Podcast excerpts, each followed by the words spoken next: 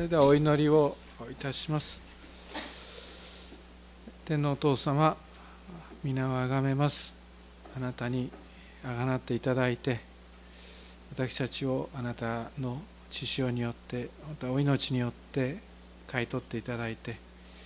新しくされました神様悪魔の奴隷で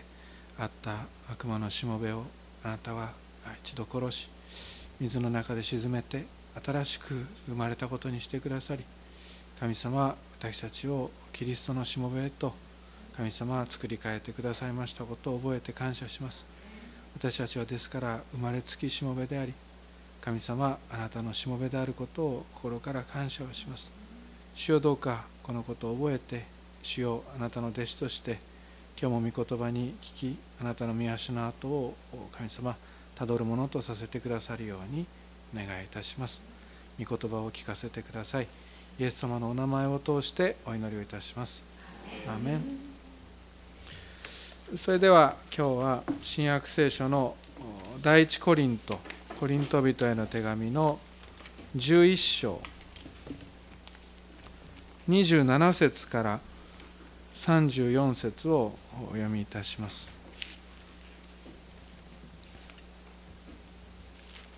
第一コリント11章の27節からです。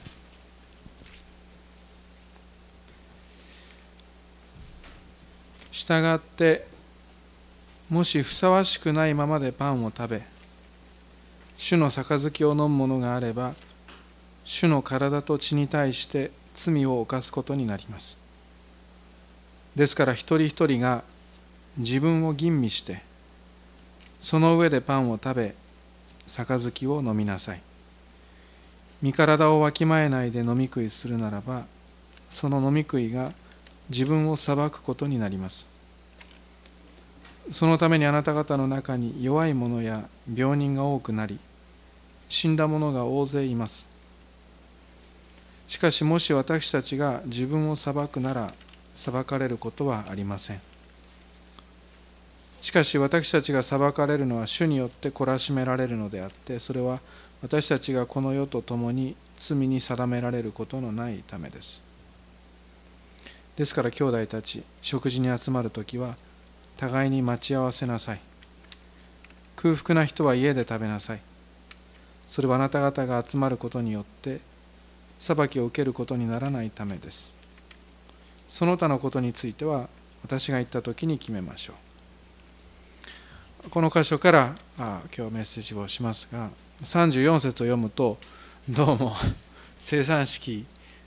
のことについて生産と愛産を混ぜてしまっていたということだけが問題じゃなくてその他のことってありますか？らもういくつもいくつもこの生産のことについて問題があった間違いがあったことが記されています、まあ、細かくは書かれていません、えしかしこの違法人が集まったコリント教会そもそも主の生産この杉越の祭りで行われていたこのユダヤ人の祭りで行われていたことともうはるかにかけ離れてとにかく食べればいいらしいということを彼らがやっていたそこから間違って間違いが始まっていたことをパウロが指摘する。そのことがこのコリントの11章書かれていることであります。生産というのはあの主の体に身体に預かることです。でこの箇所からまたこの生産の御言葉からいろんな捉え方が出てきています、カトリックは生体配慮って言いますけど硬い説って体に変わるっていう説を取りますね。プロテスタントはそれを取りません、共存説と言ったりあの神イエス様がこのパンと共におられるそして霊的な実在がそこにあるという取り方を一般的なプロテスタントは取ります。で象徴説を極端なところは取ります。それはイエス様なんかそこにおられないたら象徴だというような取り方をするところももちろんあります。ただその象徴説を説いた宗教宗教改革者にルターはこれは私の体であるって書いてあるじゃないかと繰り返し説いたそのことを先週かなこの間はお話をしたと思います生産式はただのシンボルで象徴であってパンがキリストの体ではないあるいはキリストの体を表すものではないとするのであれば27節今日読んだところ27節以降が全く分からなくなることをこの間お伝えをしました。硬い説の硬い説の方はあのカトリックの方はパンがキリストの肉体に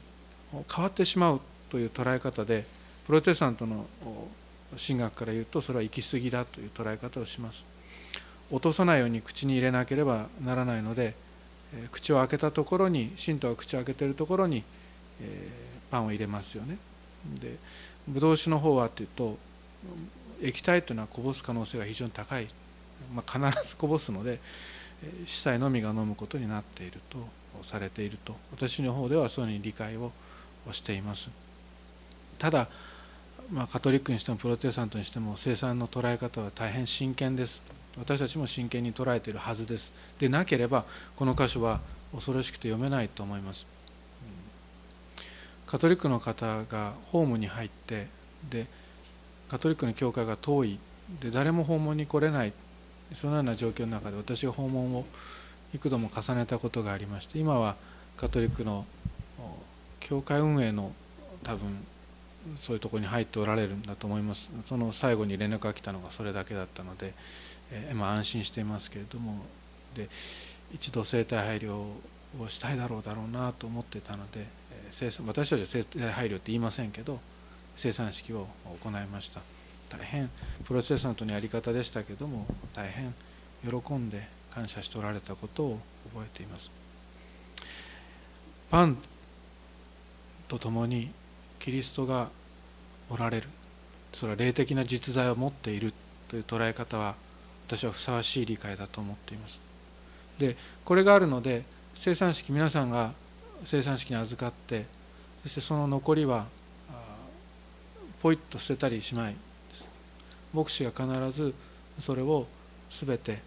あの執事の方と河原先生がきちんと管理して集めていただいたものを牧師がその当日ないしは翌日の朝に全て祈って、えー、口に入れることに決まっています。それを行っていることをお伝えをしています。ですから生産式の日に人数が少ないと私のお腹はパンパンになります。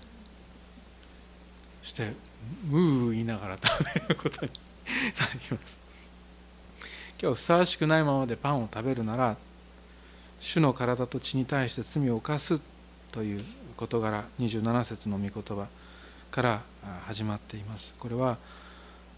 主の体を受け取ることだからであります。それが象徴だったらこの御言葉の意味は全く意味をなしません。象徴ではなくて主の身体と主の血潮に預かっている。それをふさわしくないままでするのであれば罪を犯すという事柄がここに書かれています。主があなたにご自身の身体と御血を与えてくださる。これが生産です。自分の全てをあなたにプレゼントされたということがここからわかると思います。どういうことですかね？主の体と血に対して罪を犯す。ふさわしくないまま食べるとそうなると例えば誰かが未婚の誰かがまた別の誰かを愛してその人の時間や人生や全てをその人に捧げたとしましょうか。女性から男性が分かりやすいでしょうか。しかしその人その男性が詐欺師だったとしたら一体どうだろうかと。実は他に家庭があるような人物でヘラヘラと笑いながらあなたが真実に注いだ愛をバカにするようなことがあればそしてあなたその女性のことを愛していないというのであればそれであるのにその人のその女性の愛を受け取るようなふりをするのであればその男性はその女性に対して巨大な罪を犯すことになるのであります。主はあなたにご自分のお命と神の命とご自身の身体とご自身の血までもあなたにお与えになりました。この神の命で私たちは永遠に生きることができるのであります。主イエスを愛さずに偶像を拝みながらその身体に預かるようなことがあれば主の体と血に対して罪を犯すことになるのであります。ですから一人一人が自分を吟味して自分が偶像礼拝者でないかどうかを確かめてから生産式に預かりなさいと記されているのであります。もしも私たちが自分の罪を罪と認めずに人のせいにしてそして悔い改めもしないで生産式に預かろうとするのであればそれはキリストの体への大きな侮辱であるということを心しておいてほしいと思います。俺は罪を犯している。でもこれを食べさえすればどれだけ罪を重ねようが天国に入られるらしいと。さあ明日から悪いことをまた始めるために一つ食べておくかと。そういうような態度を取るのであればご自分の身体を与えようとしておられる主の前にこんなひどい侮辱はないことであります。身体をわきまえないで飲み食いするならばその飲み食いが自分を裁くことになりますと。当然の裁き当然の罰がそのような態度にはあるわけです。あなたを愛して私たちを愛しているキリストの身体をバカにするような主の命を主の十字架を苔にするような態度を取る者に対しては裁きが起こるのはこれは当然のことであります。身体をわきまえないでというのは主の体と血の意味を知らずにと今日は捉えることもできると思います。十字架を知らずに生産に預かるようなものがあってはなりません。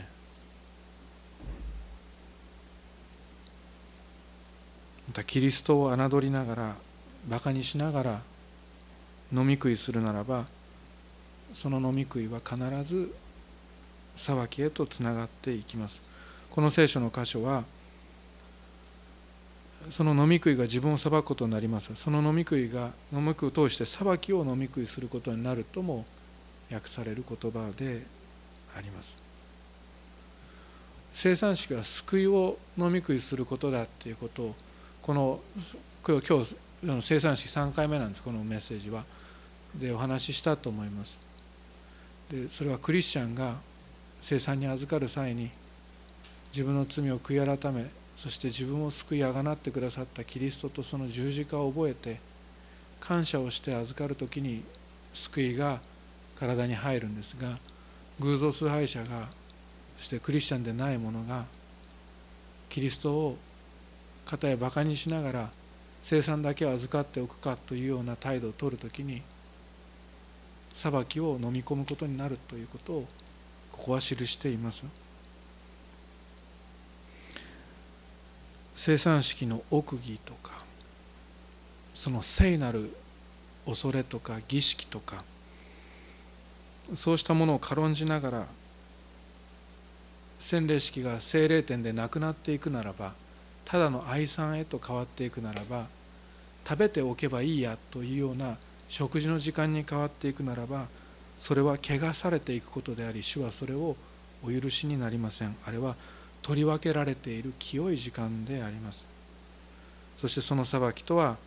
弱くなること病人になること死ぬことと続いて30節に書かれています。それは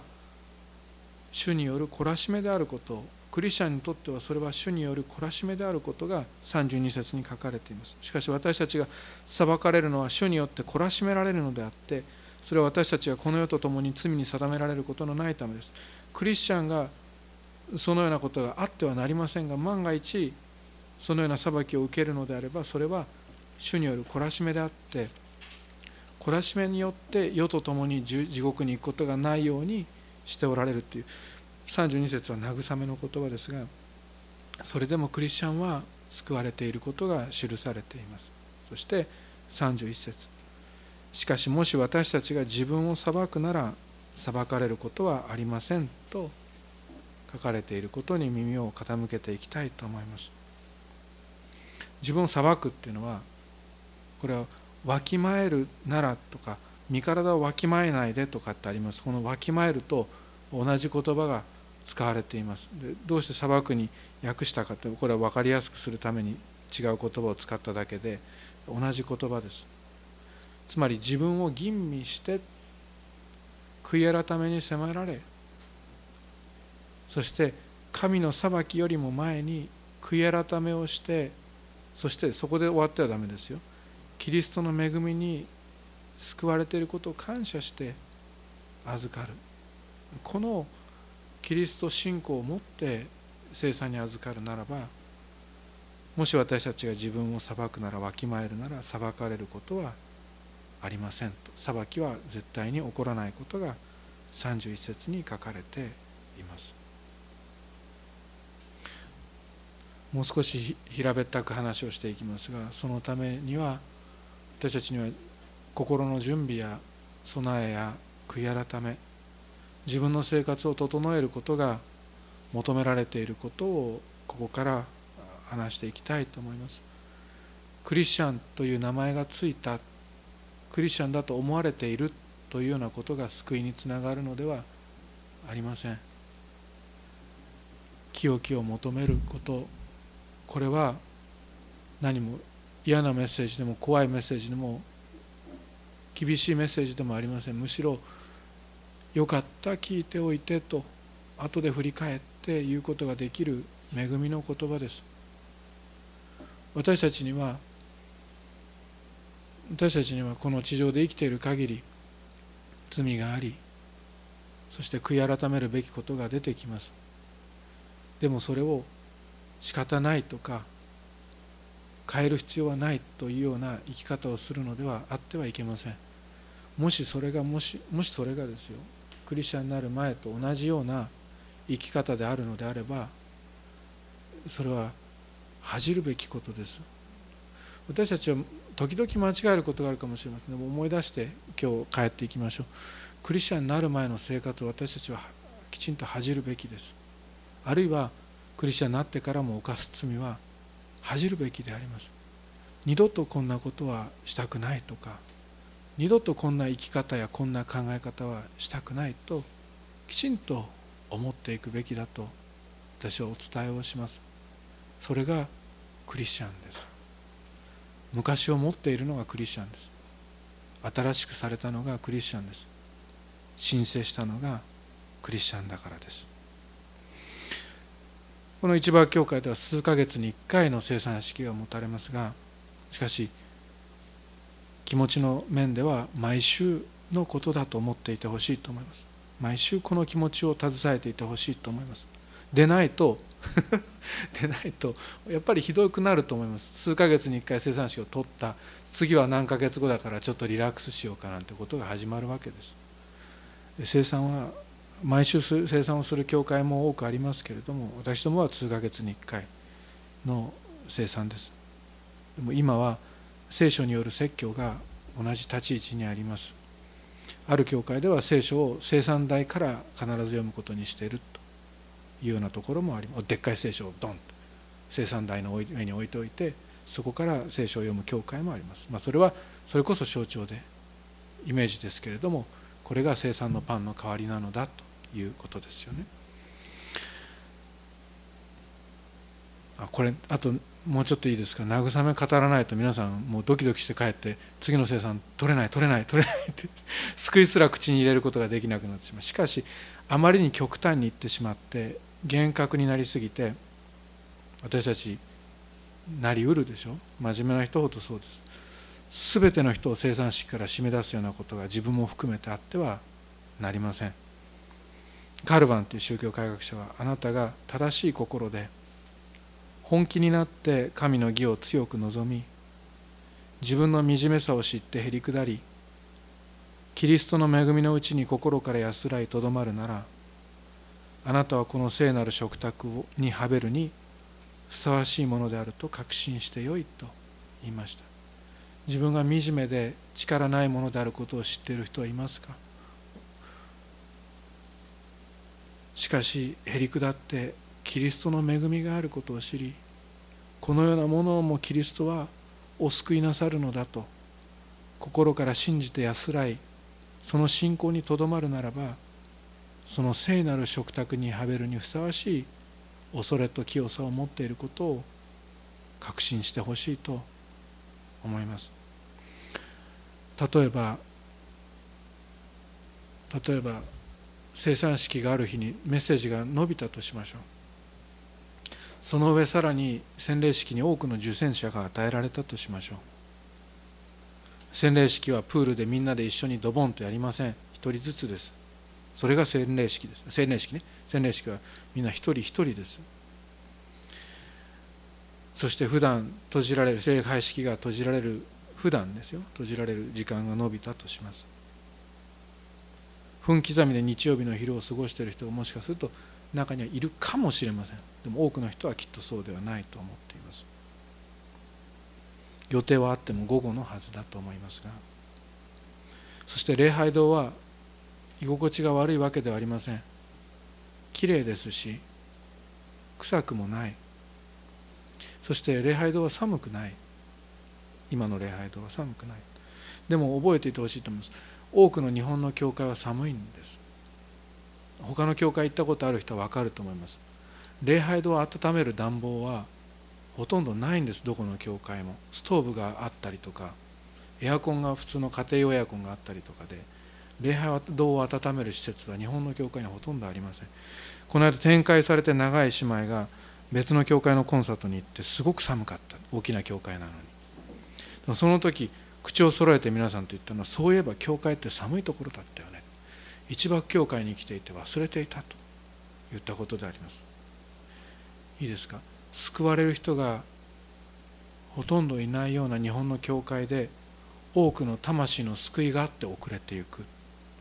子供や若い人がほとんど教会に来ない時代に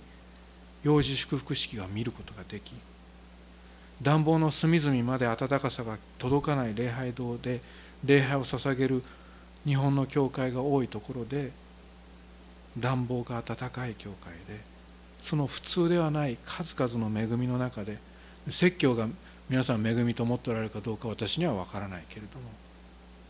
しかしその教会で生産式を持つ。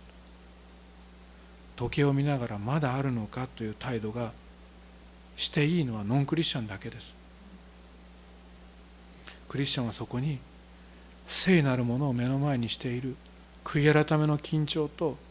救いの安心感との両方を持ってそこに臨まなくてはなりません。ですから兄弟たち食事に集まる時は互いに待ち合わせなさい。これは生産式を愛産に変えて聖なるものを俗なるものに変えた兄弟たちを生産式をもう一度真実なもの聖なるものに変えなさいと言っているのであります。お祈りをします。聖なるかな聖なるかな聖なるかな万軍の主その栄光は全地に満つと。神様その聖なる全地に満つる神様の身体を私たちは口に入れそして主の素晴らしさを味わうことを許されています。主を生産式を覚えてこれを聖なるものとさせていただくことができるように私たちに信仰を与えてください。そして主を生産式のみにかかわらずどうぞ私たちに清きを求め主を我が罪と汚れを清め日々主を宿すものとしたまえという神様単純なそして私たちが救われた時のあの清めを求める優しさと信仰を持って神様歩みゆくことを許しください。イエス・キリストのお名前を通してお祈りします。アメン。